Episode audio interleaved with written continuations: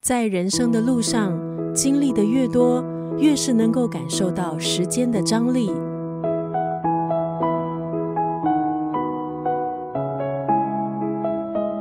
今天在九六三作家语录分享的文字，出自这本书《愿时间善待我们的不期而遇》。这本书是疗愈系作家绷紧隔了三年后推出的文字作品。在这本书的序当中，作者就写到，他经历了一些让人失落的变故，也经历了一些微妙的人生转变。对教育工作的意兴阑珊，让他换了工作的地点。也因为生病了，几乎放弃创作。一场突如其来的疫情，也让他意识到生命的无常。他也做了决定，和另一半订了婚期，希望可以在余生给对方多一点温暖。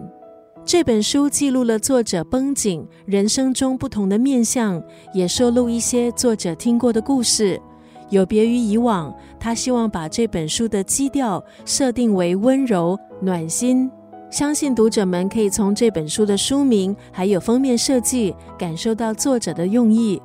今天在九六三作家语录就要分享这本书《愿时间善待我们的不期而遇》当中的这一段文字：真正的缘分是不需要挽留的，那些自然而然留下的才是真正的。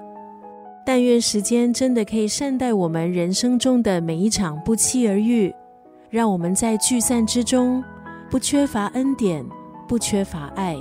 真正的缘分是不需要挽留的，那些自然而然留下的，才是真正的。